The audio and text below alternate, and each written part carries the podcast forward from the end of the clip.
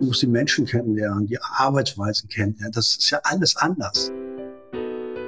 Andere, andere Meinungen, andere Kulturen bewusst zuzulassen äh, und äh, auch die laufen zu lassen. Ich glaube, äh, mit einer gewissen Gelassenheit.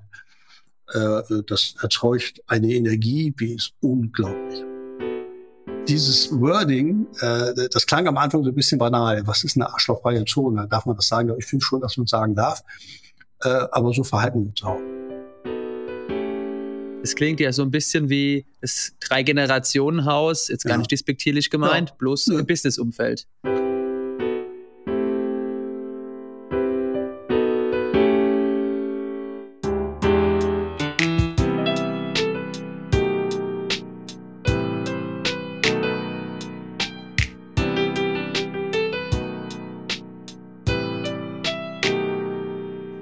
Herzlich willkommen zurück bei Work-Life Challenge. Wir haben den 13. April 2023.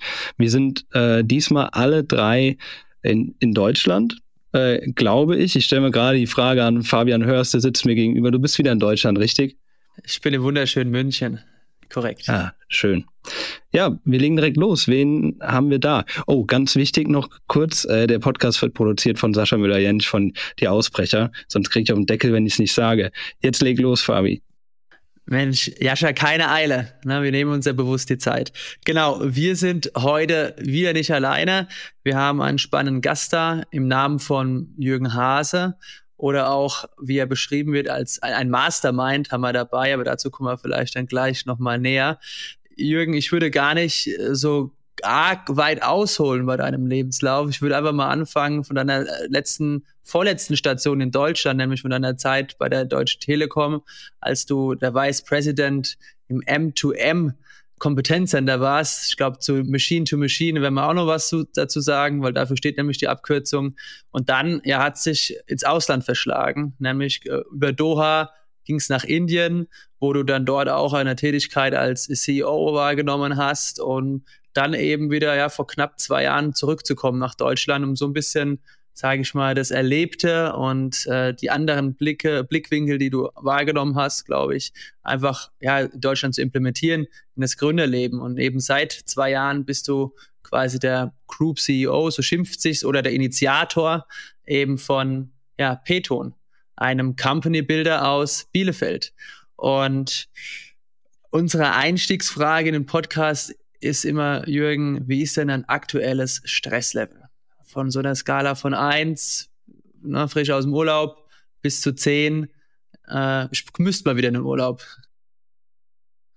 Auch also erstmal, ja, besten Dank hier zu sein. Ähm, äh, mein Stresslevel, ich glaube, äh, ein Stresslevel bin ich selten über fünf zu bringen. Also muss ich sagen, also äh, dadurch, dass ich nun auch wirklich viel unterwegs war, andere Kulturen kennengelernt habe, äh, man soll nie, nie sagen, aber ich fühle mich da, glaube ich, im Moment gerade sehr entspannt. Und es ist ja so ein gewisser Spannungsbogen muss ja auch mal da sein. Das ist ja äh, völlig so nur im Urlaub und äh, schöne Zeit ist ja auch langweilig bisschen Stress gehört dazu, aber nicht viel. Das führt nicht zu Blutdruck. Jetzt, jetzt hast du schon angesprochen, was mich natürlich direkt einfach mal interessiert, bevor wir so auch in fachlichere Themen gehen. Wo lebt es sich wo lebt es sich denn am ausgeglichensten? Ist es denn eher hier in Deutschland oder ist es tatsächlich, sage ich mal, in Indien oder auch in Katar? Ja, das ist äh, eine interessante Frage, weil ich äh, habe ja nun einen wesentlichen Teil meines Lebens in Deutschland verbracht äh, und äh, Katar ist ja viel über Katar gesprochen worden, äh, gerade zur Fußball-WM. Wenn man selbst mal zwei Jahre dort gelebt hat, sieht man vieles anders, muss man schon sagen. Ich habe da durchaus eine differenzierte Sicht zu. Ähm, es ist halt auch keine Demokratie, muss man sagen. Aber das Leben ist natürlich Luxus pur, muss man ganz klar formulieren. Geld ist in Katar spielt keine Rolle, aber die Frage ist halt auch, man muss Geld eine Rolle spielen. Äh, wenn man äh, dann nach Indien guckt, muss ich sagen, Indien ist natürlich kulturell sehr bunt, wie auch die Menschen sehr bunt sind, sehr herzlich. Also äh, hast, man hat Bewerber vor sich und einen Tag später wird man eingeladen zur Hochzeit von diesen Bewerbern, obwohl man die noch gar nicht eingestellt hat. Also haben ein sehr herzliches äh, Volk. Ähm, und äh, dann nach Deutschland. Es hat alles seine, seine, seine Vor- und Nachteile. Ich würde nur sagen, äh, es war eine sehr schöne Erfahrung. Ich bin aber auch gerne wieder hier. Also ich möchte auch das, ich würde, glaube ich, nicht alt werden wollen in Indien. Das äh, glaube ich, da würde ich irgendwann ganz gerne hier. Ähm, aber äh, äh, sonst ich, muss ich sagen, äh, äh, es lebt sich sehr gut in Deutschland. Dann ähm, gehen wir mal nochmal in deinen, in deinen Lebenslauf zurück. Ähm, du warst bei der Telekom als Vice President im Bereich M2M Competence Center. Ähm, M2M ist, wenn ich es richtig recherchiert habe, Machine to Machine. Ähm, kannst du mal ganz kurz umreißen, was da so deine Rolle war und, und was der Bereich so alles umfasst? Das ist, glaube ich, schwer zu greifen für den. Ja, ist äh, ich glaube, äh, ersetze M2M durch IoT. Also äh, der Vorläufer von IoT war M2M, Machine to Machine. Experten werden jetzt wieder sagen, ja, da gibt es eine Differenzierung, aber damals gab es IoT noch nicht, da war es Machine to Machine, das Vernetzen äh, von Dingen mit der, mit der, mit der Internetwelt, äh, das ist das Kernthema dahinter gewesen. Ähm, ja, ich habe das vorher für eine, als Geschäftsführer für eine kleinere Firma schon gemacht. Das war alles noch sehr jung, sehr frisch und äh, bin dann eben gefragt worden, ob ich das für die Telekom machen will. Ja, es geht letzten Endes vernetzte Häuser, Connected Car, Smart Home. Äh, wir haben alles vernetzt, was man vernetzen kann. Und zwar so technisch gesehen über den gesamten Layer. Das ist mal ganz interessant. Also nicht nur reine Konnektivität, nicht nur SIM-Karten da rein verkauft, sondern Ende-Ende-Lösung. Ne? Also was brauche ich alles dazu? Ich habe ja einen Applikationslayer, ich habe einen Konnektivitätslayer. Das haben wir aufgebaut. Da war ich damals so der erste oder zweite. Ja, die, die Telekom hat sich dafür entschieden und äh, haben dann innerhalb von vier Jahren das hochgezogen. Man muss überlegen, 120, 130 Leute, äh, über 100 Leute waren wir und haben das dann sozusagen für die deutsche Telekom, das gehört mit T-Systems alle irgendwie dazu, sozusagen äh, ähm, aufgearbeitet, damit die das eben in ihre Kanäle äh, äh, vermarkten können. Da waren wir sehr, sehr früh, waren sehr, sehr weit. Ich glaube, manchmal waren wir technisch auch schon zu weit. Also wir waren schon zu weit voraus, auch gegenüber anderen Netzbetreibern, ähm, äh, oberhalb der reinen Konnektivität. Aber es war schon, ist schon eine Herausforderung, Innovation in einen großen Konzern reinzubauen. Ja, haben wir hier auch schon des Öfteren, des Öfteren beobachten dürfen oder hören dürfen. Ähm, was in vielen, vielen Stationen in sehr hohen Positionen dann auch tätig. Ähm, was für uns jetzt nicht direkt ersichtlich wurde, du hast in diesen Positionen, also warst du teilweise auch als Gründer tätig, richtig? Ja, also wenn ich selbst immer das äh, ähm, Kompetenzcenter bei Telekom äh, ist eine autarke Einheit gewesen. Äh, kommst halt irgendwie hin und ist halt ein, das ist ein Flur und ein Stuhl und dann fang mal an. Und dann fängst du halt irgendwie an, das aufzubauen. Und von daher war es ja äh, die Gründung innerhalb eines Konzerns, was natürlich häufig äh, gerade, äh, ich sag mal, der, der monetäre Gesichtspunkt, also Geld beschaffen, ist ja innerhalb eines Konzerns dann ja nicht das Thema, weil es ist ja einmal budgetiert und dann fängt man an. Das ist ja, wenn ein Gründer außerhalb, wenn du es freischaffend machst, das ist ja das Geld durchaus immer ein Thema. Das ist nur ein Konzern natürlich einfach nicht. Dafür hast du im Konzern viel mehr äh, sehr heterogene Strukturen. Ne? Ja eine Testsystems, eine Telekom Deutschland, internationalen Vertrieb. Und hatte jeder auch so seine Eigenheit, Eigenheiten. Und das alles irgendwie, alle glücklich zu machen, ist dann manchmal eine kleine Herausforderung. Aber auf der anderen Seite waren die ersten Jahre waren bombastisch. Was wir da geschaffen haben, war, ich glaube, das war schon äh, ein, äh, Lichtblick. Also es war schon, da war man Leuchtturm in der Branche. Ja. Und von diesem Leuchtturm bist du aber dann direkt, sage ich mal, nach Katar gegangen. Wie, ja, wie kamst du dazu? Wie kann man sich das denn vorstellen? Sage ich mal, aus den sicheren und würde ich sagen, sehr gemütlichen Gefilden äh, des Magenta-Umfeldes dann äh, nach Katar zu gehen? Also ich bin immer gefragt worden. Also auch äh, der Weg zu Telekom äh, war, das hat, mich hat halt einer angesprochen, ob ich Lust hätte, das zu machen, weil ich das woanders schon mal gemacht habe. Und hast du Lust, das bei Telekom zu machen? Und dann habe ich mir das angehört und da das passt da alles, und habe das gemacht. Und das Gleiche war in Katar letzten Endes. Es gab halt eine Anfrage, das ist die Oredo, ist ja der große Netzbetreiber in Katar. Ähm, und Katar sagt mir, ja, es ist natürlich nichts dagegen. Also erstmal, wenn es gemütlich wird, wird es langweilig. Da muss ich mal ganz grundsätzlich sagen. Also wenn wir sagen, geht, ich mache Dienst nach Vorschrift und wir machen immer das Gleiche, dann wird es langweilig. Also das, würde, das bin ich nicht. So, äh, Katar muss man ja sagen, ist noch was Interessantes bei Oredo, bei dem Betreiber, das ist ja eine Gruppe. Wir haben es auf einem Gru Gruppenlevel gemacht. Das heißt, es war nicht nur Katar, wir haben IoT aufgebaut in Indonesien, Jakarta, wir haben es aufgebaut in Tunesien, in Kuwait. Also wir haben das für die, also das, das wir waren auch in Katar, aber da war sozusagen der Hauptsitz. Und wir haben es für die ganze Gruppe aufgebaut in den zwei Jahren. Und äh, letztens das, was man bei der Deutschen Telekom gelernt und umgesetzt hat, ich will sagen Copy and Paste, man adaptiert das natürlich an die Ländergegebenheiten, äh, das dort, dort eben auch normal zu machen. Das Interessante ist dann natürlich, es ist eine andere Kultur. Ne? Also es ist ja die, die Entscheidungsstrukturen sind anders und man muss ja erstmal auch ankommen in so einem Land. Ja gingen denn, das interessiert mich jetzt einfach mal, weil du ja dann auch viel Infrastrukturprojekte wahrscheinlich dort begleitet hast. Äh, geht es dort schneller, äh, aufgrund vielleicht auch der politischen Form dort? Oder würdest du sagen, wir sind in Deutschland ja. gar nicht so schlecht? Es hat ja alles so seine Vor- und Nachteile. Also wie gesagt, ähm, wenn ich äh, in einem Land wie Katar lebe und, und der Emir, äh, was letzten Endes das äh, Regierungsoberhaupt ist, sagt, äh, wir machen das, dann wird das ja halt auch gemacht. Also es ist ja, es ist ja keine Demokratie. Ich will jetzt gar nicht über gut und schlecht reden. Das ist nicht das Thema. Aber es ist ja, äh, äh, eine Person entscheidet. Und dann wird das auch so gemacht. Punkt. Also wird auch nicht geredet, dann wird das so gemacht. Das ist natürlich, wenn du Infrastrukturprojekte machen willst, äh, relativ einfach. Auch das, was die bei der WM gemacht haben. Dann wird das zack, zack, und dann wird das eben einfach gemacht. Ne? Äh, die haben ja im Umkreis von 50 Kilometer zehn Stadien gebaut. Das ist ja schon interessant, sagen wir es mal so. Äh, und wenn du mal überlegst, wie lange Infrastrukturmaßnahmen in Deutschland dauern, äh, wenn du sagst, ich will mal eine Stromtrasse von Norden in den Süden bauen oder ich will mal Glasfaser äh, Fiber to the Home verlegen, da ist natürlich diese ganzen Maßnahmen viel genehmigungspflichtiger, dauert alles länger. Ich glaube, so Infrastrukturmaßnahmen, guck dir China an, ist genau das Gleiche. Also ich will jetzt noch nicht vergleichen, aber China sind Infrastrukturmaßnahmen, da sagt einer, wir drehen uns links rum und dann drehen wir uns links rum. Und das hat manchmal Vorteile. Bei, bei anderen Dingen würde jeder sagen, hm, das finde ich jetzt gerade nicht so gut. Ja. Aber das war dir zu dem Zeitpunkt auch bewusst. Ähm, wenn ich da hingehe, dann gehe ich dahin, um das auszuführen, was da ge gemacht oder gesagt wird. Ja, ja. Und äh, hat es dann für dich auch irgendwie ein Ablaufdatum gehabt, schon von vornherein?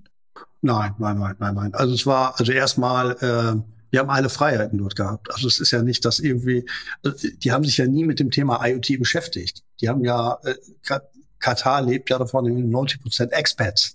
10 Prozent kommen ja aus dem Land, so Größenordnung. Also die, die, die leben ja von dem Wissen, das von draußen reingetragen wird. Und wir haben eben unter anderem mich ausgewählt, haben gesagt, okay, wir hätten den gerne, wir würden IoT gerne machen. Der bringt das Wissen mit und der macht das auch. Von daher sind natürlich, ist ja keiner da, der sagt, wie man es macht. Das ist ja nicht da, weil es ist ja keiner da. Ich bin ja der Erste da gewesen und gesagt, okay, IoT wollen wir jetzt so und so und so aus meiner Sicht aufbauen. Und haben da eben auch wieder ein Team aufgebaut. Und dann eben auch in den anderen Ländern. Da ging es ja primär darum, dass wir gleiche Infrastruktur in den äh, Tochtergesellschaften von Oredo oder Beteiligungsgesellschaften von Oredo machen. Und das heißt aber auch dann von dort aus ging es dann auch weiter äh, nach äh, Mumbai quasi, nach anderthalb Jahren. Da kam dann quasi wahrscheinlich auch, wurdest du wieder es kam, Es gab einen Anruf. es gab einen Anruf. Ja, es gab halt einen Anruf, äh, äh, die, äh, ob ich Lust hätte, das für die Reliance-Gruppe zu machen. Reliance ist ja, das ist ja die Familie Ambani. Es gibt ja den Anil und den sind ja die äh, großen und die auch die großen Netzbetreiber dort sind. Und da war eben bei dem Anil Ambani, bei der Reliance, die, die wollten eine IoT-Unit aufbauen, ob ich äh, nicht Lust hätte, nach Indien zu kommen. Dann bin ich eben einmal rübergeflogen, habe mir das mal angeguckt und äh, äh, ist direkt dann, geblieben. Nee, nee, ich bin noch einmal zurückgeflogen. äh, einmal noch zurückgeflogen und habe das dann irgendwie nochmal mit Familie und so weiter gecheckt, wie wir das, wie wir das machen. Äh, und habe dann zugesagt. Und das zweite Mal, als ich in Indien dann war, das war dann so mein erster Arbeitstag oder zwei Tage davor. Bist du, geht man dann auch alleine erstmal rüber oder ist die Familie mitgegangen? Nee, also, oder? Nee, also mein, mein jüngster Sohn ist damals mitgegangen. Ich habe vier Kinder, äh, die sind heute zwischen knapp 30, 28, 26 und 21. Ähm, äh, und der jüngste Sohn, der ist schon damals mit nach Katar gegangen und äh, der ist dann auch äh, mit nach Indien. Und dann gesagt, hast du Lust, mit nach Deutschland zu gehen? Äh, äh, mit meiner äh, damaligen Frau, äh, hast du Lust, nach Deutschland zurückzugehen und nach Indien? Und äh, habe gesagt, ja, ich habe mal Bock nach Indien. 14 Jahre, dann haben wir mal Vater, Sohn in Indien gespielt, äh, mit dem jüngsten Sohn. Das war äh, ja, und das ist natürlich eine wiederum komplett andere Welt. Also das eine ist so, da spielt keine Geld keine Rolle, alles ist reich schön. Du kommst in ein anderes Land, wo auf einmal es, ja sehr viel Armut äh, auch da ist, aber auch sehr viel Reich. Also diese diese dieses Arm-Reich ist ja ganz extrem. Ich glaube, neben mir, da wo ich da in der Nähe gewohnt habe, da in, in Mumbai im Süden, da wohnt der Mukesh Ambani und er hat ja dieses riesen, ich weiß nicht, ein oder zwei Milliarden Dollar Haus da. Das ist ja äh, 35 Stockwerke äh, Privathaus. Wir reden nicht über Unternehmen, Privathaus. Braucht man. also, ja, kaufen äh, und unten äh, und unten lebt teilweise die Leute auf der Straße, aber die können damit leben. Ne? Also das ist eine ganz andere Kultur. Äh, da kann man sehr lange drüber reden und das fand ich äh, faszinierend, dass so etwas funktioniert, was man sich so gar nicht vorstellen kann. Jetzt für deine, sage ich mal, Station, wo du jetzt auch bist, schätze ich mal, gab es keinen Anruf oder gab es da auch wieder einen Anruf, der dafür Nein. gesorgt hat, dass Nein, du also ich will vielleicht noch mal so zwei, drei Sätze zu Indien ruhig sagen, um mal ein Gefühl zu geben. Ja, gerne. Wir reden ja auch viel so über über Unternehmer. Also das ist schon eine, eine, eine einmalige Erfahrung. Du musst dir vorstellen, du bist das zweite Mal in deinem Leben in Indien, kommst dann in einen nagelneuen Bürokomplex, acht Stockwerke, Platz für, ich glaube, 3000 Leute. So ein Dreieck, mir gehörte dann ein Flügel auf einer Etage, da passen dann ein paar hundert Leute rein. Du kommst dorthin und bist der Erste. So, dann heißt es, fang mal an. So, äh, Gott sei Dank können die Inder alle Englisch, muss man äh, fairerweise sagen, durch äh, ja, von früher sozusagen. Ähm, und dann fängst du da eben einfach an, so, so, so, so einen Flur mit ein paar hundert Leuten zu füllen über ein paar Jahre. Du musst die Menschen kennenlernen, die Arbeitsweisen kennenlernen. Das ist ja alles anders. Also das ist ja, da ist ja das Thema technisch, was ich da aufbauen muss, das weiß ich. Das ist nicht das Thema. Aber dieses ganze Thema Kultur, wie geht man da miteinander um? Äh, was, wie verbringe ich meine, meine Abende, meine Wochenende, wie ist die, die Schule für den Sohn dort, die internationale Schule und so. Das ist ja, das ist ja ein Blumenstrauß an, an, an Eindrücken, die man da mitnimmt. Das ist ja äh, unglaublich, ne, um das machen, ja. Und wie gesagt, das haben wir dann auch wieder vier Jahre gemacht. Ja, Connected Car als erster eingeführt und ganz verrückte Sachen da gemacht. In Indien ist halt alles sehr groß. Also wenn du in Deutschland sagst, ich vernetze eine Logistik, LKW-Firma äh, mit 100 LKWs, dann kannst du in Indien sagen, na, machen wir mindestens noch eine Null ran. Mindestens. Ne? Also das ist alles Faktor 10, Faktor, es ist alles größer, riesiger, äh, mit einer sehr komplexen, äh, inhomogenen Infrastruktur. Ne? Du hast ja, das ist, Indien ist ja wie Europa. Du hast, ist ja, Indien ist ja nicht ein Land, ein Netzbetreiber, eine Sprache, eine Kultur. Das sind, glaube ich, 26 äh, verschiedene einzelne Regionen. Das kannst du jedes als Land sehen. Äh, wenn, wenn zehn Inder aus verschiedenen Regionen am Tisch sitzen, dann reden die Englisch. Die können nicht gemeinsam Hindi reden, weil die unterschiedliche Slangs oder unterschiedliche Sprachen sprechen. Ne? Du hast National Rooming, also auch da, du kannst nicht von Norden nach Süden durch mit dem Auto durchfahren und immer beim gleichen Netzbetreiber bleiben. Du musst irgendwann umschalten. Das, wie es früher auch, wie wir es noch kannten, als kein Rooming gab. Also das ist ja alles ganz anders. Naja, auf jeden Fall lange, lange Geschichte, das vier Jahre gemacht.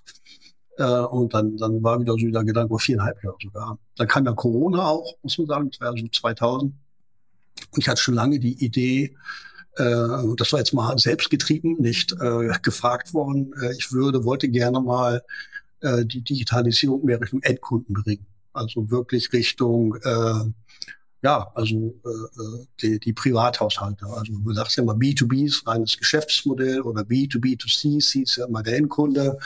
Das war so das Ziel und äh, ja, und okay, ein paar Ideen überlegt und viele Leute gefragt und die Leute haben irgendwie gesagt, äh, eine coole Idee. Wenn es da wäre, würde ich es kaufen. Also, okay, wenn so viele Leute sagen, ist es, wenn es da ist, würde ich es kaufen, dann muss man das auch machen.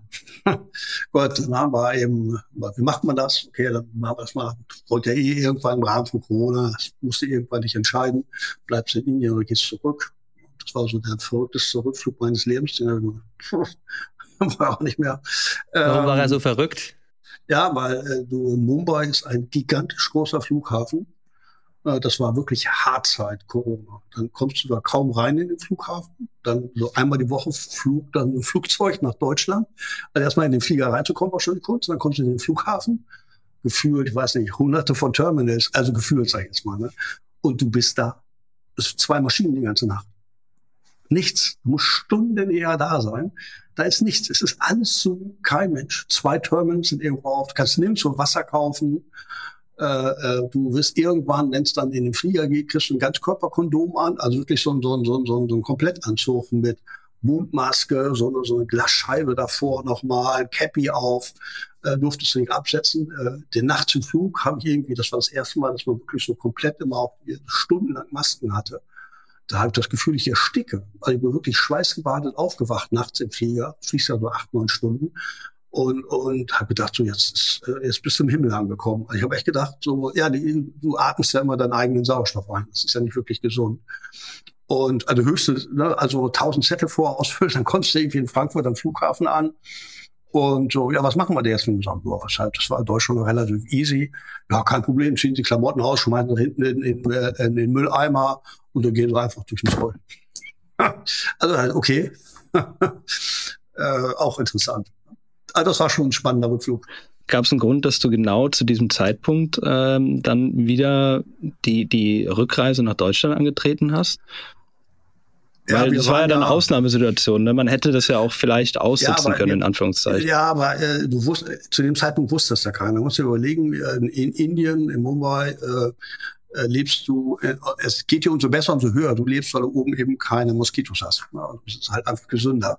Zwar direkt am Meer, von der 28. Etage, wunderbar, aber wir durften überhaupt nicht mehr raus. Es durfte keiner mehr raus. Also du konntest nichts machen. Also ob ich jetzt in Indien mit Blick aufs Meer äh, sitze in der 28. Etage auf 150 Quadratmeter und arbeite da remote oder ich sage irgendwann, äh, dann kann ich mal wieder zurück. Also es ist, äh, es, es war einfach so der Punkt, ich dachte, was, was, was machst du hier? Das ist ja, das macht ja irgendwie, das kann nicht dein Lebensabend sein. Es war ja zu dem Zeitpunkt noch vieles unklar. Ne? Das hat sich mhm. jetzt im Laufe der Jahre. Und dann kam eben wieder diese Ideen, kam da rein und mit diesen Ideen habe ich gesagt, so komm, jetzt geben wir mal Gas, das machen wir mal. Dann haben wir ja in Bielefeld. Ich selbst komme aus Hannover, habe dann in Bielefeld die Firma gegründet äh, zusammen mit meinem anderen Sohn, Jakob, haben das in Bielefeld einfach mal aufgebaut. Äh, warum Bielefeld? Weil mein Sohn in Bielefeld, der andere Sohn in Bielefeld lebt, hat dort auch schon mal ein Startup aufgebaut. Und so, komm, fangen wir das mal. Zu dem Zeitpunkt war ich noch in Indien und haben das dann so ein bisschen remote gemanagt und dann mal, mal so richtig Gas gegeben. Vielleicht bevor wir über Bielefeld jetzt sprechen, jetzt hast du mich doch noch mal neugierig gemacht, Jürgen. Wie waren denn vor Corona, vor Corona, pre-Corona, wie war es denn da in Indien? Nimm uns doch mal mit, wie man als Expert in Mumbai, wie hast du denn so deine Wochentage ähm, denn dort verbracht? Also erstmal ist, also ich, ich empfinde, ich kann nur jedem empfehlen, fahrt da mal hin, guckt euch das wirklich mal an. Es ist ein faszinierendes Land, muss ich sagen. Ich habe in meinem Leben noch nicht so nette Menschen kennengelernt, muss ich ganz ehrlich sagen. Ähm, es ist sehr bunt.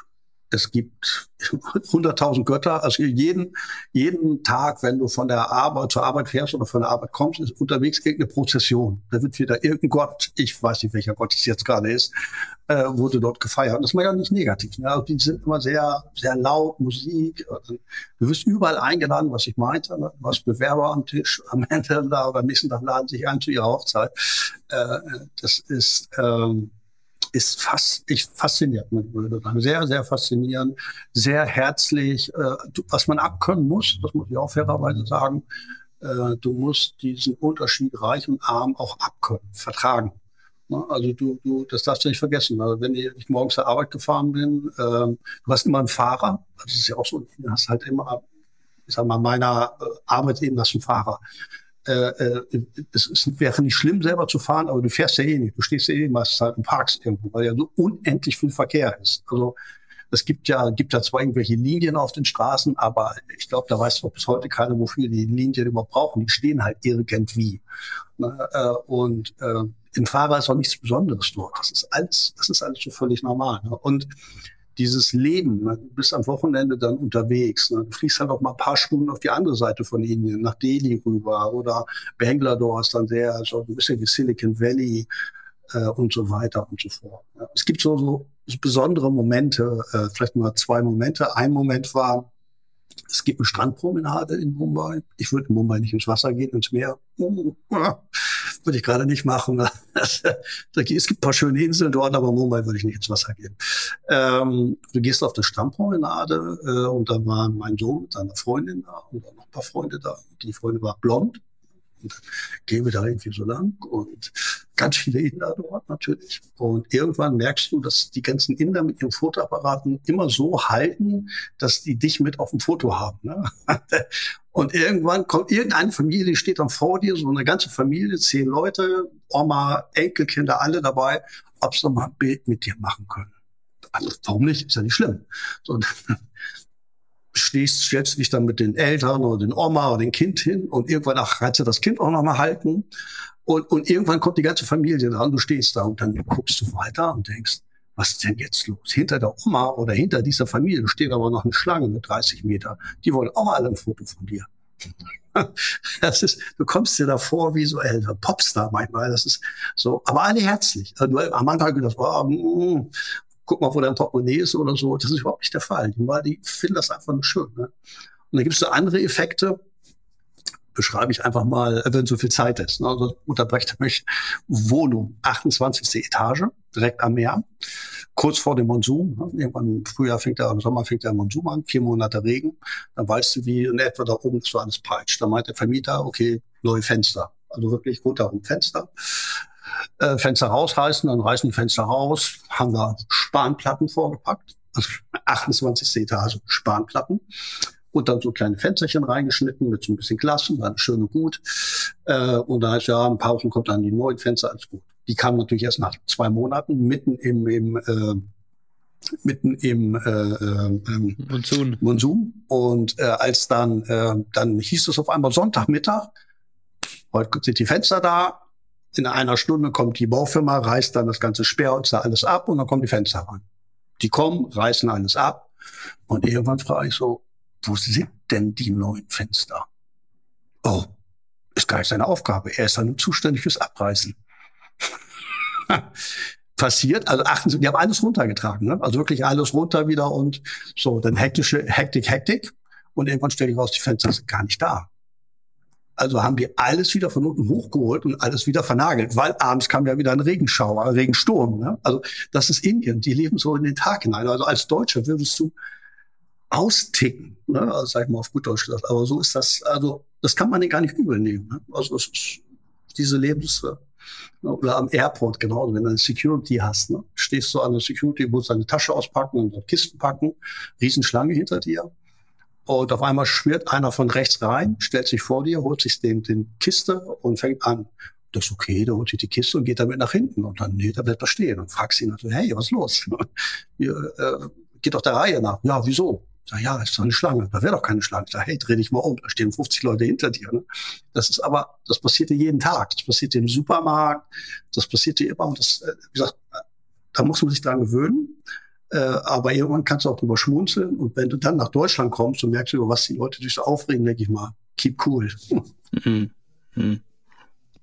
Hast du das dann auch ähm, in, in der Unternehmung in Indien äh, gemerkt? War es für dich schwieriger als jetzt zum Beispiel, äh, wo du zurück in Deutschland bist? Ähm, was jetzt einfach die Ausführung von. Ja, ja, also die, ähm, wenn du dort Leute, äh, Indien ist eine ja sehr junge Gesellschaft, zwei Drittel der Inder sind ja, glaube unter 35. Äh, äh, die, die jungen Leute sind, also zumindest die bei uns so im technischen Umfeld, alle super Ausbildung, junge Männer, Frauen, also alles top. Äh, ein Punkt muss man grundsätzlich sagen, ähm, die, äh, wenn du Indern etwas gibst, äh, das Ja heißt noch nicht, dass es gemacht wird. Also wenn du jetzt, äh, das hört man ja häufig, das ist auch wirklich so. Also wenn du zu denen sagst, ich gebe dir Projekt A, B, C, der wird immer Ja sagen.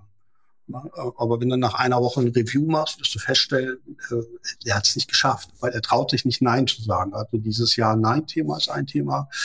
Dann, äh, wenn du junge Leute einstellst, die studiert haben, äh, die sind ja Altersstudium, ist ja meist finanziert über die gesamte Familie.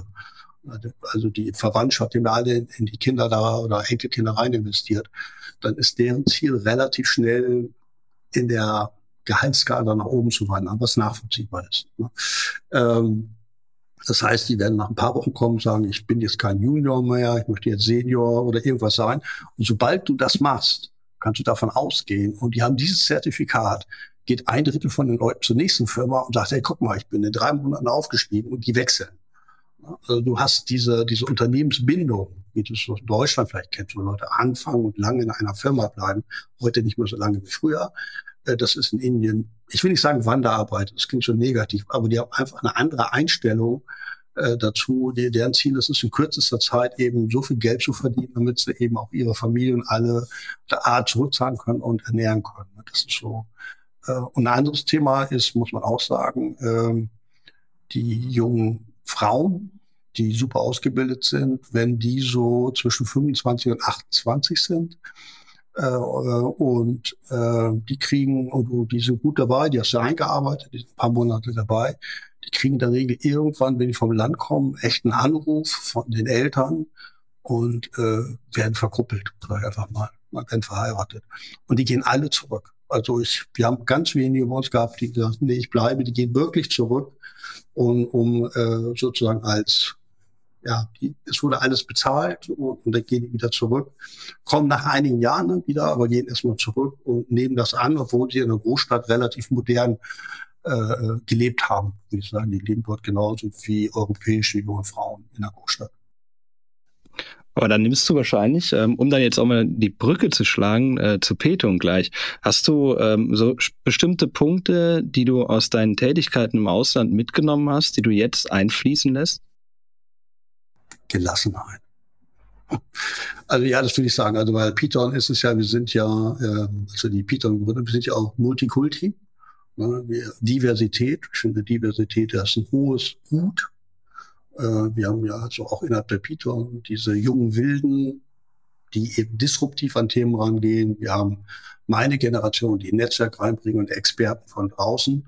Also ich glaube, eine Diversität äh, bringt sehr, sehr viel. Also auch andere, andere Meinungen, andere Kulturen bewusst zuzulassen äh, und äh, auch die laufen zu lassen. Ich glaube, äh, mit einer gewissen Gelassenheit. Äh, das erzeugt eine Energie, die ist unglaublich, empfinde ich unglaublich. Äh, das ist ein so ein wesentlicher Punkt. Internationalität halte ich immer für gut. Wir sind ja auch innerhalb der Peter so 140 Leute around the world, also von Australien, Stockholm, Europa, USA, Südamerika, die da für uns äh, tätig sind. Äh, ich finde, Diversität schafft immer einen Mehrwert. Äh, du, du, kriegst einfach, äh, äh, das können auch Segment, das müssen ja nicht nur Kulturen sein, das kann auch Diversität.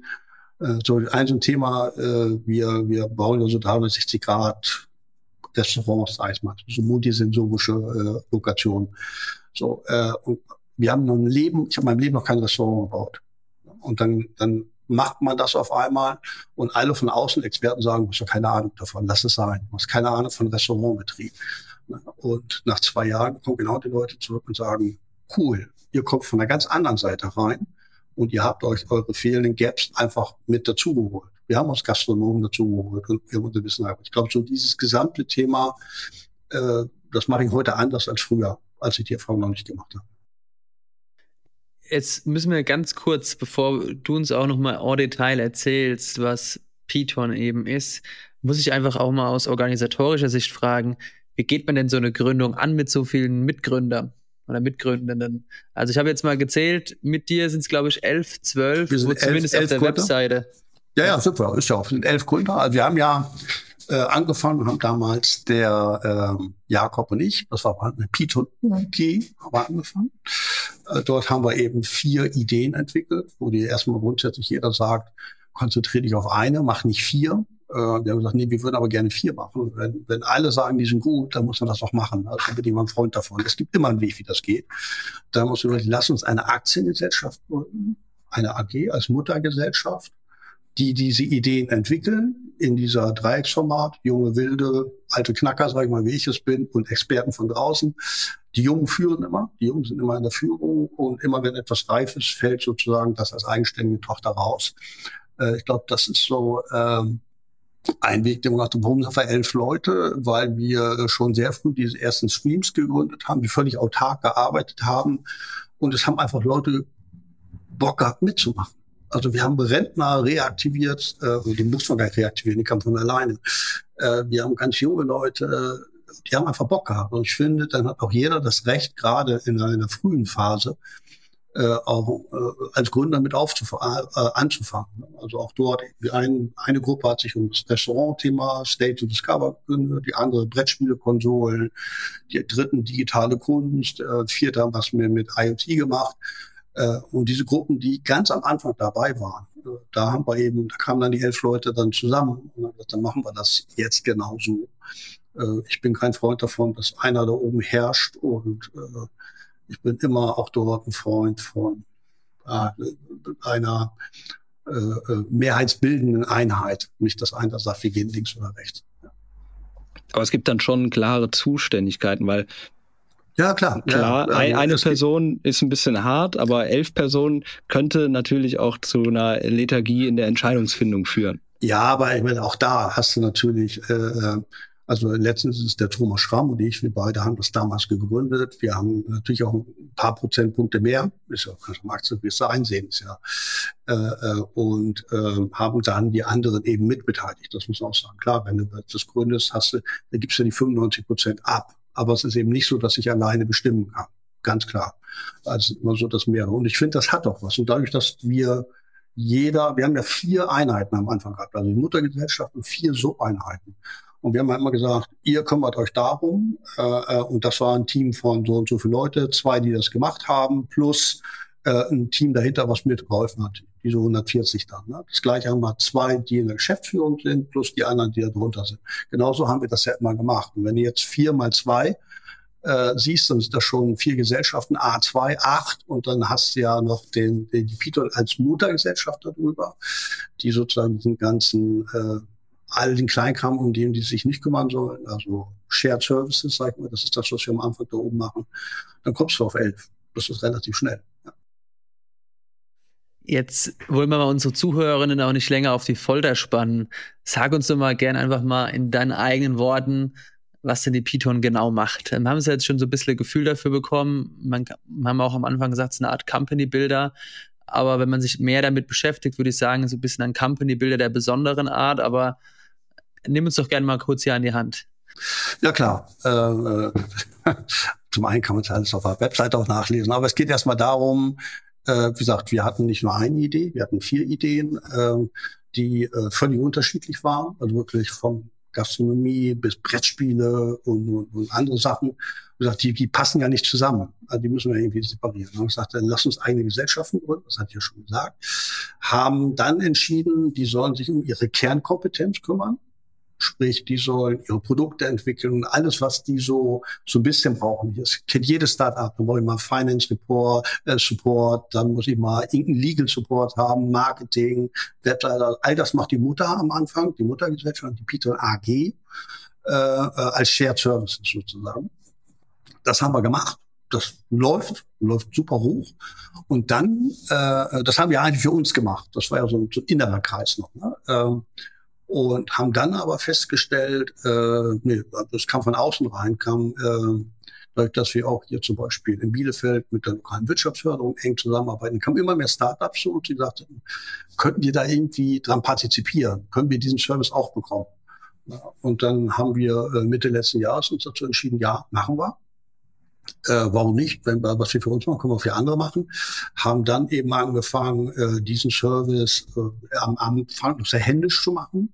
Mittlerweile haben wir 27 Startups, die wir äh, unterstützen, also Stand heute. Ne? Also das, können, das, geht im Moment wirklich rapide hoch, äh, die aber alle in einer sehr frühen Phase sind. Ne? Das sind alles Pre-Seed, Seed, also vom Bierdeckel bis ich habe irgendwie schon was fertig, muss das Ganze jetzt Go-to-Market vermarkten. Und äh, dort erarbeiten wir zusammen mit denen eben, äh, welche Service, welche Leistung fehlen noch, wo können wir helfen. Wir würden immer nur dort mit unterstützen, wo wir auch echt helfen können und immer nachhaltig. Das möchte ich auch nochmal betonen, das ist noch ganz wichtig. Wir würden nie irgendwo reingehen und sagen, wir machen jetzt mal irgendwie einen Workshop mit euch und dann helfen wir euch auf die Beine, einmal acht Stunden rechnen dafür was ich 10.000 Euro habe, das sind wir nicht. Das ist absurd. Ein Startup hat, hat nicht so viel Geld, das geht gar nicht. Ne, äh, wir wollen eher langfristig mit reinkommen und sagen, wir haben Work for Equity, das heißt, wir unterstützen, wir kriegen eine ganz kleine, kleine Summe am Anfang, aber das ist Peanuts. Das ist eben nur größer Null. Wenn wir alles umsonst anbieten, dann bist du überrannt, das geht nicht. Äh, aber wollen eben sehr lange, also erstmal die Investoren ready machen, äh, wenn die Investoren ready sind, dann suchen wir mit denen zusammen Investoren, gehen auch in die Gespräche mit hinein, äh, um dann eben sozusagen dann äh, danach in die Exekutierung gehen. Und da bleiben wir aber auch drin. Wir haben ein starkes Interesse auch danach, für ein paar weniger Prozentpunkte eben auch nachhaltig äh, in diesen Unternehmen äh, die mit zu unterstützen. Grundtenor ist immer, wir sagen immer Socializing, Digitalization. Wir wollen mit Technologie Menschen zusammenbringen. Das ist erstmal so ein grundsätzliches Thema. Nicht alles ist bei uns technisch, was wir machen, aber das ist ein Grundthema. Daher auch Essen und Brettspiele zum Beispiel. Essen, Brettspiele. Ich sage gleich mal ein ganz verrücktes Projekt, was wir gerade machen. Also äh, es ist erstmal alles erlaubt. Wir machen wirklich verrückte Sachen. Auch diese IoT-Plattform, Press to Get. Da geht's auch ältere Leute oder hilfsbedürftige Menschen äh, mit digitaler Technik äh, unterwegs zu Hause weiterzuhelfen. Äh, äh, das machen wir eben auch mit externen Partnern. Eine externe Startup ist zum Beispiel äh, Opus Musici. Da geht es darum, es gibt in Deutschland 5000 Orgelspieler, die da irgendwie fehlen. Dadurch gehen weniger Menschen in die Kirche und, und, singen, weil das eben nicht musikalisch untermalt ist. Da hat eine Firma in Süddeutschland was für entwickelt äh, und das vertreiben wir mit denen jetzt zusammen. Also wo auf einmal äh, für, für, für Apple und ein Ei die Menschen wieder in die Kirche gehen können und Orgelmusik hören und, und solche Sachen. Also das ist ja auch wieder Technik, bringt Menschen zusammen. Das ist, finde ich, ein extrem schönes Beispiel dafür. Und ja, das machen wir erst für uns, wie gesagt, und dann eben auch für andere. Äh, äh, uns ist es immer sehr wichtig, dass wir alle vernünftig miteinander umgehen. Klingt zwar immer sehr banal, äh, meinen wir aber sehr ernst. Also äh, wir sind immer der Meinung, äh, wenn wir so etwas mit jemandem machen, soll das ja nachhaltig sein. Wir wollen vernünftig miteinander umgehen. Äh, wenn du bei uns in der Runde dabei wärst, wirst du dich manchmal wundern, äh, wie die Leute mit mir umgehen, weil wir sagen, oh, das ist ja der Chef. Also wenn extern reingehen, das ist ja der Eigentümer oder der Chef oder so, wo ich sage, das ist Blödsinn, wir reden ja alle gleich. Also wir haben alle, sonst bringt das ja nichts. Wir machen was richtig oder gar nicht. Und äh, es gibt eine, äh, ich sage hier ruhig mal so in der Runde, es gab eine, äh, eine ein, ein Wording, das hat sich bei uns ein bisschen eingeprägt, und zwar für diese 360-Grad-Filme, äh, Restaurants da haben wir Filmproduzenten, diesen Didi Birkenbrook, der hat auch den Film gemacht als Hitler das rosa Kaninstahl. Äh, und äh, der macht für uns diese 360-Grad-Filme, reist um die Welt und, und macht das alles. Und mit dem saßen wir bezüglich dieses Restaurants mal äh, in, in einer Lokation abends und haben nach so einem Workshop dann gequatscht und sagen mal, Titi, mal ganz ernsthaft, warum hast du bei uns mit? Also das hast du nicht nötig. Du hast, hast die Michael Jackson Welttournee mitgemacht, der GJ Boomer, was du alles gemacht hast. Und sagte, ich mach bei euch mit weil ihr seid eine arschlochfreie Zone. Und äh, dieses Wording, äh, das klang am Anfang so ein bisschen banal. Was ist eine arschlochfreie Zone? Darf man das sagen? Ich finde schon, dass man sagen darf. Äh, aber so verhalten wir uns auch. Das ist uns auch wirklich wichtig, dass wir sagen, wir gehen vernünftig und respektvoll miteinander um.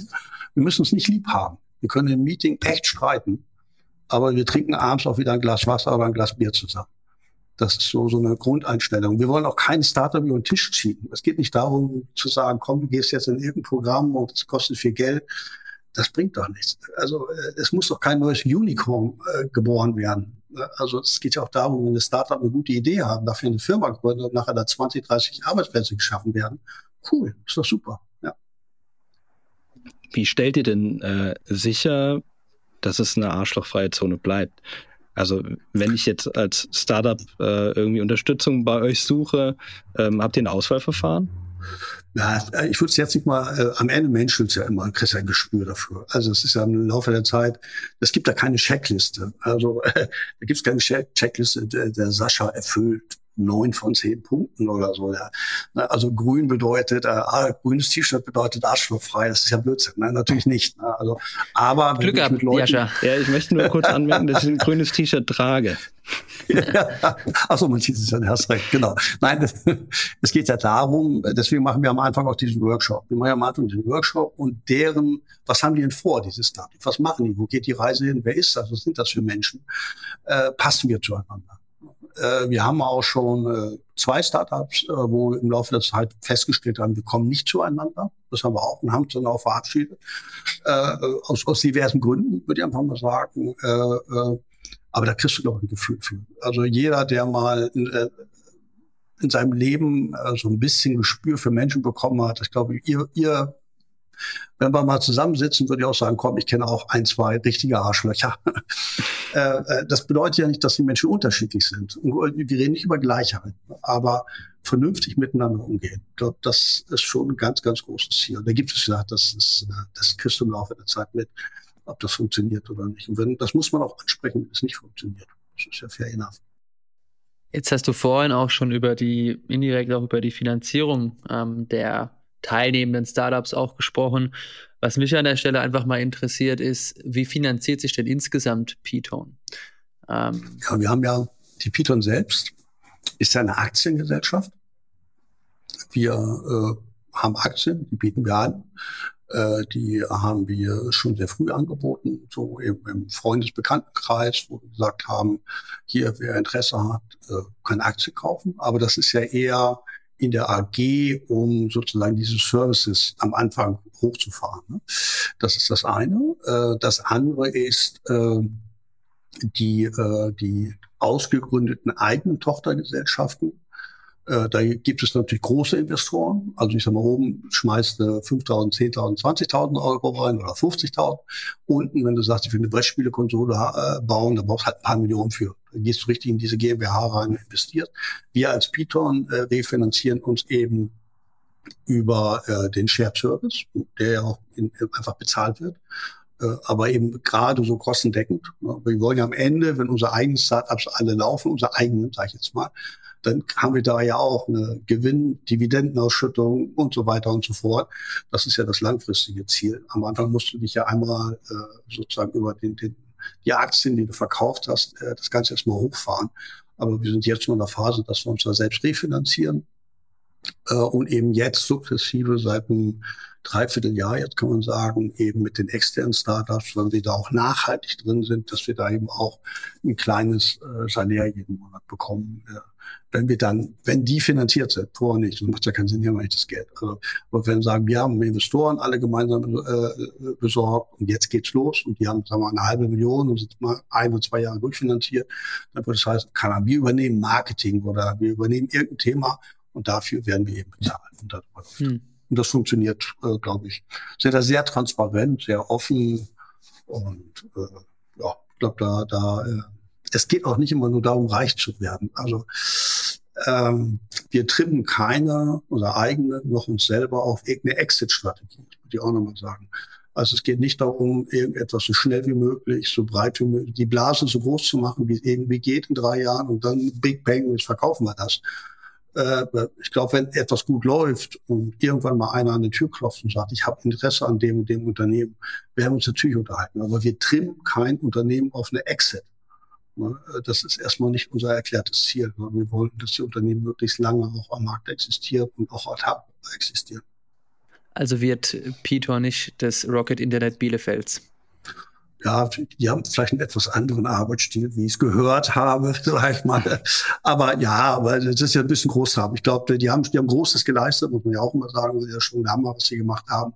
Da brauchen wir, glaube ich, gar nicht drüber diskutieren. Äh, lasst uns eine kleine werden, das würde reichen ich bin, ich gehe aber lieber bescheiden rein. Wenn es nachher alles gut läuft, haben wir nichts gegen, aber wenn, wenn jeder unsere Brettspielekonsole kauft, später mal und vielleicht ah, haben wir einen Punkt vergessen. Ähm, wir sagen immer, ein Prozent von den Umsätzen von unseren eigenen GmbHs, die wir da haben, fließt in eine Stiftung. Gründen auch noch eine Stiftung. Das heißt, ein Prozent geht wieder in soziale Projekte.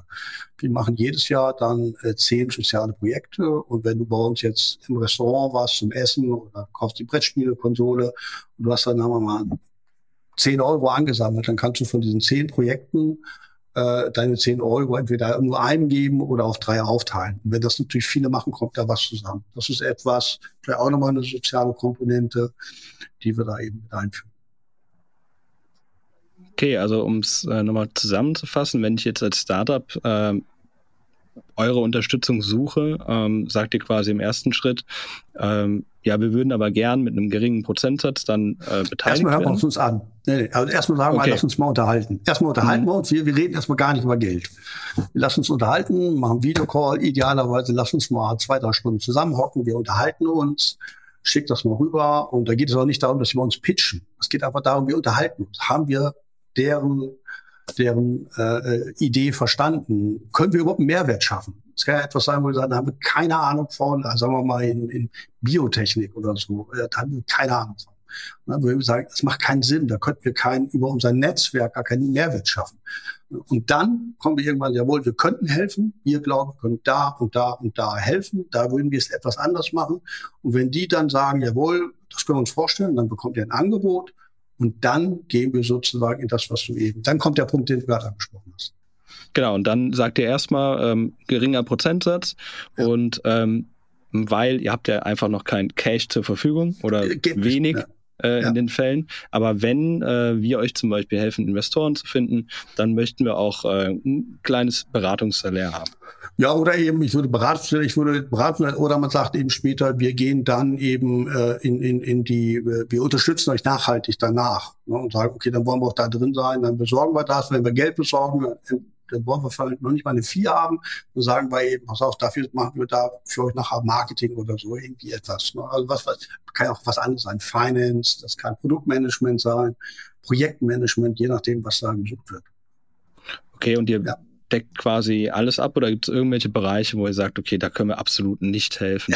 Ja, also ich glaube, wir können, wir haben eine sehr gute 360-Grad-Sicht. Das haben wir uns auch echt hart erarbeitet, muss ich ganz ehrlich sagen. Ich glaube, wir wissen mittlerweile äh, von äh, Finance, Produkt, Sales und so weiter und so fort. Äh, ich glaube, wir können vieles. Es gibt Punkte, wo du irgendwann sagst, ab jetzt können wir es, äh, können wir sagen, pass auf, wende dich mal an den und den. Wir haben ein starkes Netzwerk dahinter. Das nehmen wir bei Legal, wenn es nachher darum geht, irgendwelche äh, äh, bei, bei, bei Vertragsverhandlungen mit Investoren irgendwann zu sagen, so jetzt müssen wir das im Detail durchkauen und rauf und runter, wie Vertrag, wie, wie rechtskonform ist das da muss irgendwann eine Legal-Beratung. Die haben wir aber auch sozusagen, können sagen, pass auf, wir können, wir empfehlen mal den und den, du kannst jeden nehmen, aber ich würde, sprech mal mit dem und dem und dann, dann machen die das aber mit denen auch, da, da bist du irgendwann nicht drin. Auch solche Themen gibt's ja immer.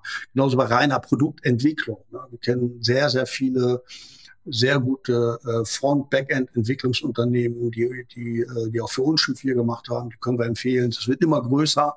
Äh, da können wir auch Empfehlungen geben. Äh, aber wir, wir, wir codieren ja nicht selber. Also wir, wir haben ja keine, keine 30 Mann Entwicklungsprototype, also die uns gehört, wo wir sagen, jetzt fang mal an zu codieren. Jetzt bist du ja auch bei uns im Podcast, Jürgen. Und wollen wir auch da vielleicht spezifischer bei Peton und auch über deine, oder Piton, über deine Rolle sprechen. Was ist denn, wie würdest du denn deine Rolle als Initiator und aber auch vor allem als Mastermind beschreiben? Wie sieht denn so dein Alltag bei Piton aus? Ja, vielleicht erstmal, ich vom, vom Grundtyp bin ich, glaube ich, jemand, der, äh, krieg ich mal ein bisschen hochtragen, weil ich glaube, der, ich habe eine Idee und dann brenne ich für die Idee und ich bin in der Lage, Leute mitzunehmen. Äh, die Bösen sagen, das ist ein Menschenfänger. Die Guten sagen, äh, äh ja, Menschenfänger klingt immer so negativ. Aber so ist es ja nicht gemeint. Es geht einfach darum, Leute für ein Thema zu begeistern und zu sagen, habt ihr nicht Bock, mal ein paar Stunden einfach mitzumachen. Und, und, und dann, also ich glaube, das, das, das bin ich, Menschen zusammenzubringen zu sagen, lass uns mal was ganz Verrücktes machen. Das eine Beispiel muss ich gleich noch bringen. Äh, und dann machen wir genau etwas ganz Verrücktes und das bin ich. Und dann zu sagen, okay, was fehlt uns denn noch? Wen brauchen wir denn noch? Und äh, wie kriegen wir die Leute zusammen? Äh, also ich bin jetzt nicht derjenige, der sagt, äh, ich stehe jeden Tag hinter deinem Schreibtisch und sage, pass auf, ja, aber ich erwarte jetzt jeden Tag Druck, Druck, mehr, mehr, mehr Ich glaube, wenn du für dein Thema nicht brennst, äh, dann kann ich machen, was ich will. Das wird nicht funktionieren. Du musst Bock haben. Also, ich gebe mal das Beispiel für uns, der dieses 360-Grad-Restaurant. So eine Kiste kostet 6,5 Millionen Euro. Das ist richtig Geld. Da wollen wir 50, 50 Stück weltweit von bauen. Ne, äh, so, das, das leitet bei uns ein, ein junger Mann, der Torben, der ist noch keine 30. Jetzt, äh, der hat eine Riesenverantwortung. Stell dir mal vor, das Ding macht auf, da passen 150 Leute rein, wir launchen das Produkt, es ist ein wundervoller Abend, die Leute sind vier Stunden da, total begeistert.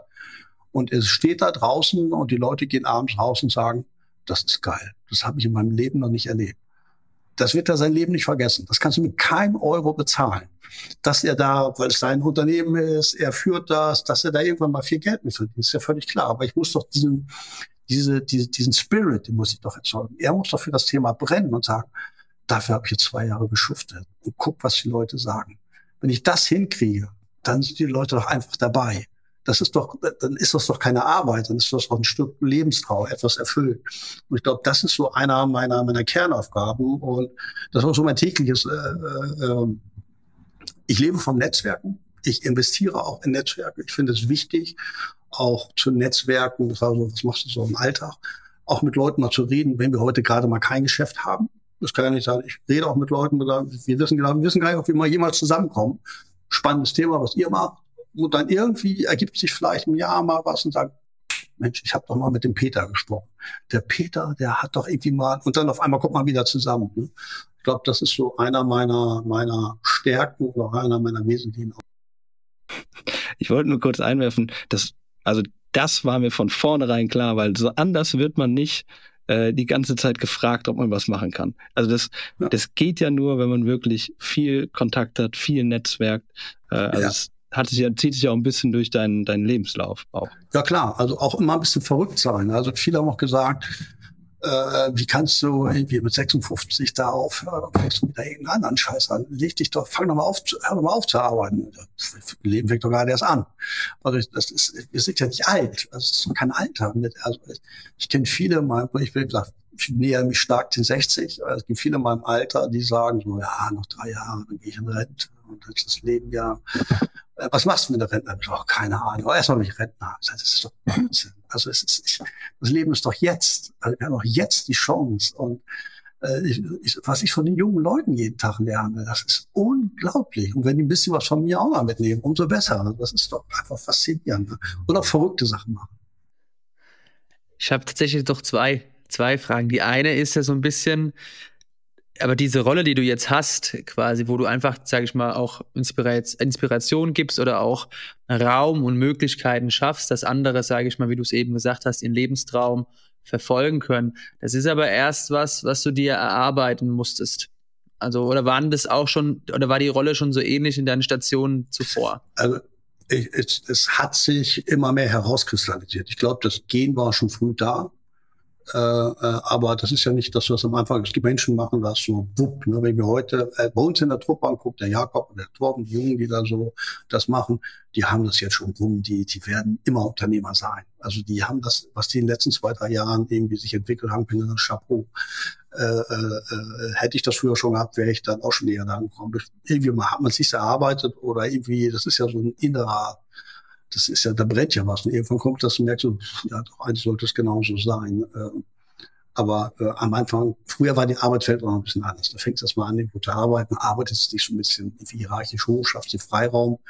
Äh, ich bin heute eher der Meinung, man sollte jungen Menschen äh, früh Freiraum geben, die Möglichkeit, an einem Projekt mitzuarbeiten, entweder mit einer eigenen Idee oder an einer Idee mitarbeiten, maximalen Freiraum geben und sie werden im positiven Sinne explodieren mit Spaß an der Arbeit. Meine andere, ja, vielleicht auch Erkenntnis würde ich sie eher nennen, dass wie du das beschrieben hast, sage ich mal, dass die, die Jungen jetzt vielleicht diese kleineren Ventures führen, also diese GmbHs, die du genannt hast, ja. oder auch, dass man jetzt, oder dass ihr auch alltäglich von den Jungen lernt und umgekehrt. Das klingt ja so ein bisschen wie das Drei-Generationen-Haus, jetzt gar ja. nicht despektierlich gemeint, ja. bloß im Business-Umfeld.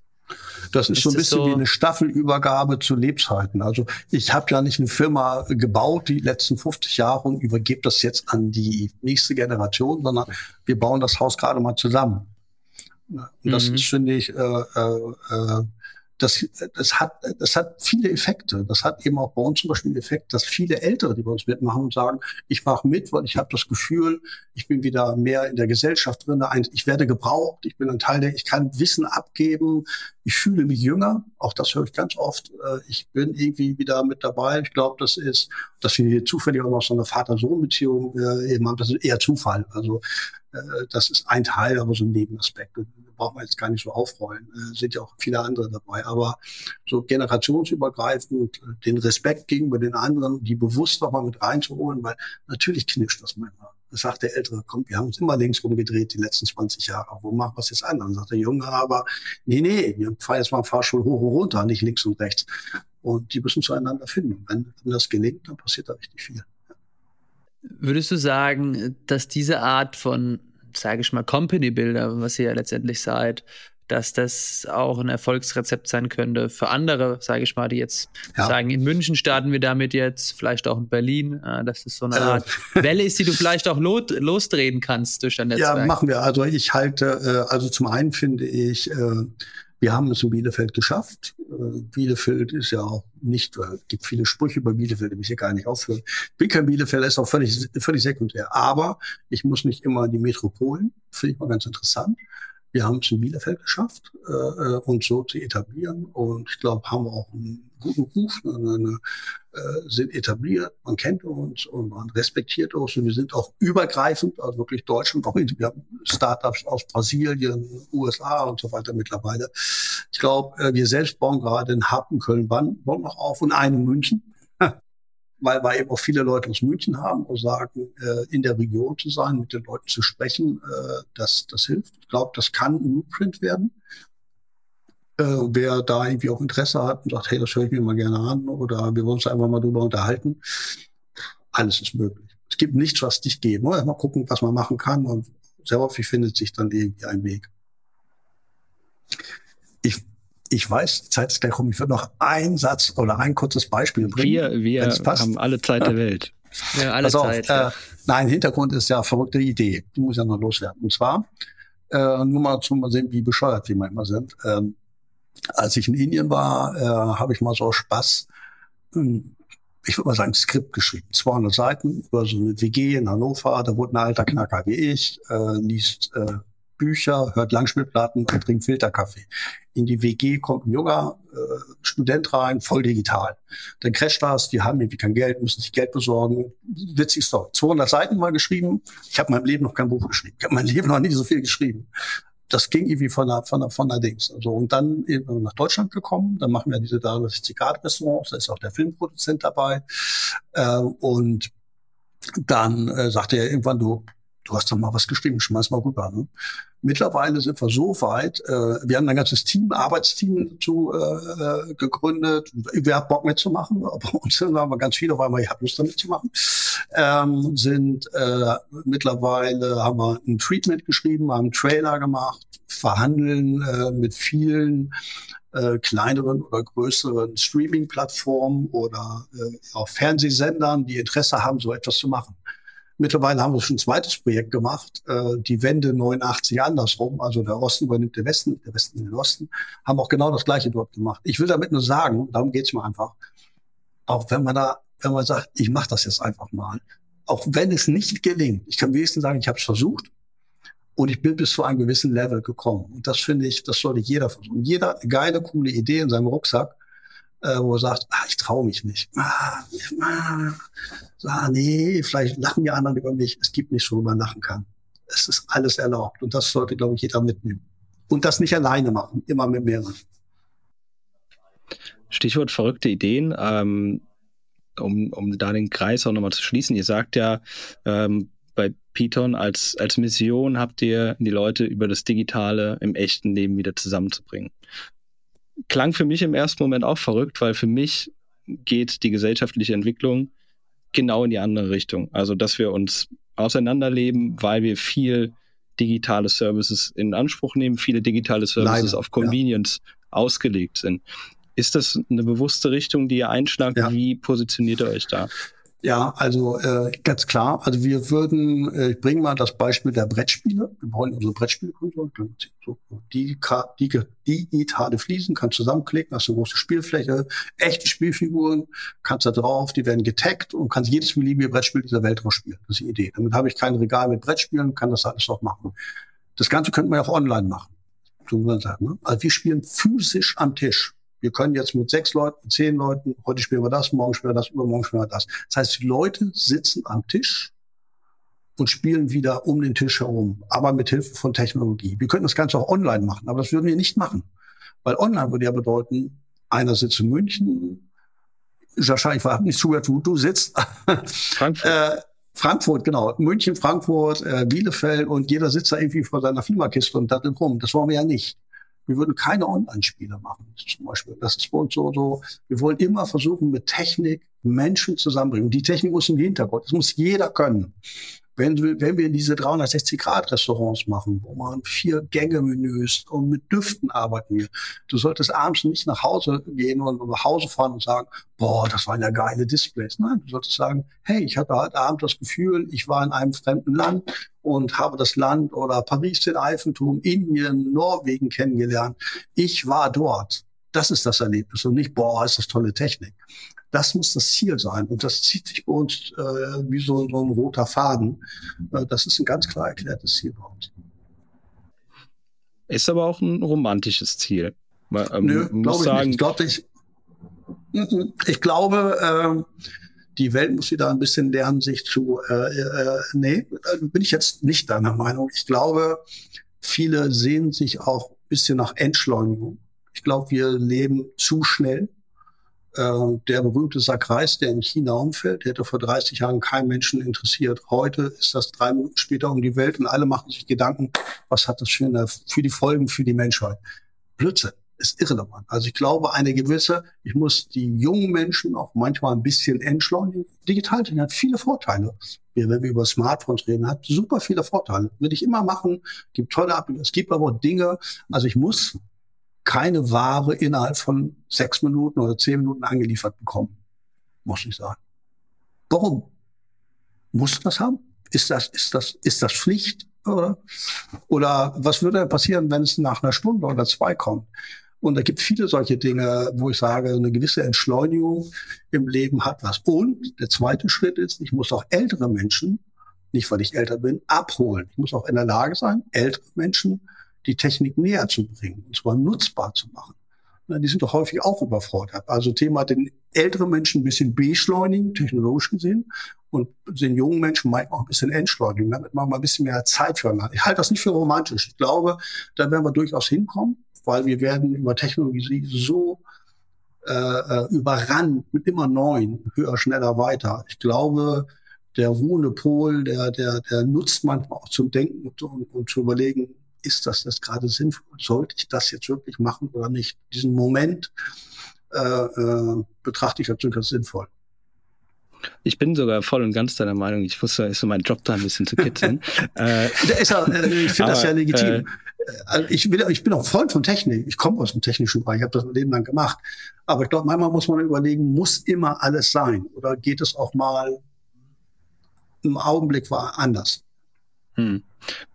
Ja, ich glaube, ich, also ich glaube persönlich auch, wie, wie, ne, dieser, dieser Trend ist, der, das wird sich noch als nicht so sonderlich förderlich entpuppen und ich finde es bemerkenswert, dagegen zu arbeiten, weil es wäre einfach, ne, zu sagen, ich mache den nächsten, äh, ich mache die nächste Metaverse-Anwendung. So, weil ja, das wäre der, jetzt gerade wäre es der logische Schritt, um Geld zu verdienen. Ja. Ähm, aber es ist, glaube ich, wichtig, dass man so ein paar ja. soziale Aspekte äh, beibehält. Ne? Ich finde auch Metaverse, haben wir auch viele Ideen, was man machen könnte. Also auch wirklich Dinge so, boah, ne? also das ist äh, faszinierende Sachen, wo ich sage, da kann ich mit Technik viele tolle Sachen machen, äh, sinnstiftend. Äh, einer hat mal gesagt, das, was man macht, soll irgendeinen Sinn haben. Es kann ja auch Spaß machen, aber es muss einen Sinn haben. Also äh, das ist, ist nicht immer höher, schneller, weiter und diese Kurzlebigkeit, die Verweildauer, die, die kann manchmal durchaus auch mal eine Minute oder fünf oder zehn oder eine Stunde sein. Dann müssen wir vor dem Aspekt noch ganz kurz fragen, wie stehst du zu Remote Work? 100% Remote, wäre das eine Option für euch? Also äh, das nennt sich ja nicht Remote Work, das mittlerweile sagt ja Mobile Work. Hab, hat ja vertragsrechtliche, habe ich auch dazu gelernt. Äh, ähm, äh, ja, wir sind ja, wie gesagt, weltweit. Wir haben auch so angefangen, wir Corona so angefangen, vor Corona eigentlich schon, äh, hat man die Ideen ja schon. Dann kam das aber äh, komplett. Ich bin ein Freund von einer hybriden Arbeitsweise. Also mein Learning ist, wir sind alle komplett in, in, in Remote gegangen, fanden, mussten uns erstmal finden, haben uns dann gefunden, fanden das eine Zeit lang alle ganz toll hatten da mal alle festgestellt, ach mal so eine, zwei Tage mal wieder ein paar Leute treffen, vielleicht auch mal eine Küche oder eine Kantine mal über Fußball oder über das Konzert gestern Abend quatschen, wäre mal nicht schlecht. Äh, ich glaube, diese äh, äh, zwischenmenschliche Thematik mal am Tisch, da laden wir zum Beispiel die Startups hier zum Workshop ein. Wir machen das nicht immer nur. Lass uns zusammensetzen, lass uns auch mal abends zusammen noch mal was essen, mittags eine Pizza essen, bisschen quatschen. Ich glaube, so dieses die Balance zwischen dem. Äh, weder das eine, ich glaube, komplett Office muss keiner haben, also, ist, also da wo es geht. Bin ich mhm. Koch in einem Restaurant, ich glaube, da kann ich mir Remote Work nicht erlauben. Äh, aber bei vielen anderen Dingen, wo es geht, bin ich ein Freund davon. Ich bin aber auch ein Freund davon, punktuell wieder zusammenzukommen, zu sagen, jetzt verbringen wir auch mal eine gemeinsame Zeit. Äh, ich bin auch kein Freund von festen Arbeitszeiten. Ich weiß, wir müssen eine Arbeitszeiterfassung machen, arbeitsrechtliche Bedingungen machen wir alles. Aber ich denke, am Ende des Tages ist mir doch egal, ob du deine Arbeit, wenn du das und das machen musst, ist mir eigentlich egal, ob du das jeden Tag acht Stunden machst oder du machst das in der Woche und sagst am Montagmorgen die Woche danach bin fertig. Das ist, kannst du am Sonntag arbeiten, ist dein Thema. Also, also es ist, äh, äh, und wer bescheißen will, bescheißt sowieso, um auch das mal zu sagen. Also wenn einer, wenn einer glaubt, äh, Remote Work geht nur über totale Kontrolle, wer bescheißen will, bescheißt sowieso. Also das ist immer eine Vertrauensarbeitszeit am Ende des Tages. Ja. Auf jeden Fall. Was wir natürlich uns doch fragen, und da steuere ich so ein bisschen, sage ich mal, auf die Zielgeraden hin, außer Jascha, die, die kitzelt noch eine, eine Frage oder den Fingernägeln ähm, ist ja, wir fragen uns auch immer, du hast ja die Eingangsfrage so ein bisschen gesagt, du kommst nie über das Stresslevel 5 derzeit. Was sind denn so aktuell deine gängigen Tools oder auch Gewohnheiten, wie du denn im Alltag runterfährst? Also ich koche gerne. Sieht man vielleicht auch an. Äh, also ich finde, Kochen ist ein Stück Kultur mit Menschen nochmal zusammenzukommen, zu reden. Und zwar nicht nur, komm, Essen ist fertig, alle an Tisch wir essen, sondern Essen als ein, ein Event. Wir, kochen mal zusammen, haben einfach mal mit ein paar Leuten einen schönen Abend. Ich höre leidenschaftlich gerne Musik. Hab beim Leben nie ein Instrument gelernt, leider. War eben früher so, äh, ich hab's, mein Elternhaus war nicht musikalisch, aber ich höre leidenschaftlich gerne Musik. Äh, äh, ja, wie das so ist, ich bin sogar noch einer, der kauft Musik. also das geht noch. Aber ich glaube, dass äh, Musik äh, spiegelt so vieles meiner Seele wieder. Wo man auch wirklich sagt, so, ich will mal runterkommen oder ich brauche jetzt mal ein bisschen Action und äh, also das ist äh, ja und einfach mit Menschen zusammen sein. Ich finde, es geht nichts darüber am Ende. Man will auch mal allein sein, aber grundsätzlich Menschen um sich herum zu haben, das schadet nicht. Was ist denn aktuell, vielleicht um da noch ein Beispiel zu nennen, dein aktuell Nummer eins Gericht, um runterzukommen oder dass du sehr gerne kochst und was ist gerade dein Hot Track? Den du rauf und runter hörst? Also, ähm, also ich, äh, ganz interessant. Also ich, äh, wir haben immer in Indien sehr gut gegessen. Waren auch viel essen, muss ich fairerweise sagen. Ähm, und äh, ich bin jetzt so, ich, ich liebe im Moment so, so gerade so eine Phase, ja, so thailändische Küche, indische Küche. Da gibt es so vieles. Das ist wahrscheinlich auch so, da kommt die Romantik rein. Äh, man denkt ja wieder an Indien. Wenn man nicht so etwas esse oder koche und man macht das zusammen, denkst du, ja Mensch, das wisst ihr noch damals, wo wir das und das gemacht haben. Ähm, aber musikalisch habe ich, ich habe nicht so, also ich höre, äh, ich habe immer einen Traum, ich Ich habe immer einen Traum, ich würde gerne mal Bruce Springsteen unplugged, so in so einer ganz kleinen Laden, wo vielleicht 200 Leute sitzen, hören. Das ist so mein Traum. das ist so, also aber ich bin, das bin jetzt, ich gefühle mich von Jazz, Rock, Punk. Äh, äh, ich höre auch äh, durchaus neue Sachen, wo viele sagen, ey, wo meine Kinder sagen, ey, was hörst du denn da für Musik? Irgend so ein Rap-Kram oder so. Ich bin da relativ breit. Also Schlager äh, äh funktioniert nur mit Alkohol, sage ich dann immer. Also äh, ja, aber da muss man schon da muss ein Gruppeneffekt stattfinden. Aber sonst bin ich da äh, sehr breit, sehr, sehr breit auch mit 30, 40, 50.000 Lieder im Umlauf meines Lebens. Und viele Leute sagen, hey, komm, ich liebe es, Stücke zu entdecken, die unbekannt sind. Und viele sagen, ey, das ist ein geiler Song. Wer spielt mhm. das? Das finde ich ja, hört man ja so bei YouTube oder so. Manchmal denkt man, wow, noch nie von gehört. Und dann spielt man das an und alle sagen, ey, wer ist das denn? Also als wenn so das Mainstream, Mainstream ist ja langweilig. Ja, dann ist das das Schlusswort. Mainstream ist langweilig, würde ich sagen. Vielen Dank, Jürgen, für deine Zeit. Äh, war sehr lehrreich, äh, viele spannende Anekdoten. Ähm, ja, und alles Gute. Fabi, tschüss, wir sehen Ma uns. Macht, macht's gut und wie gesagt auch nochmal von meiner Seite vielen Dank, Jürgen. Ich bin sehr gespannt, was man in Zukunft noch über Python lesen wird und wie ihr ja vielleicht auch die Gesellschaft ein Stück weit mitverändern werdet. Wir sind Wenn man gespannt. ein kleines bisschen schaffen, wäre das schon nicht schlecht. Ist zumindest mal eine kleine Herausforderung. Ja, ich habe zu danken. War, äh, danke für die Runde. Hat mir echt viel Spaß gemacht. Hat auch Spaß gemacht, euch kennenzulernen. Sehr schön. Danke dir. Bis dann. Ciao, ciao. Tschüssi. Ciao.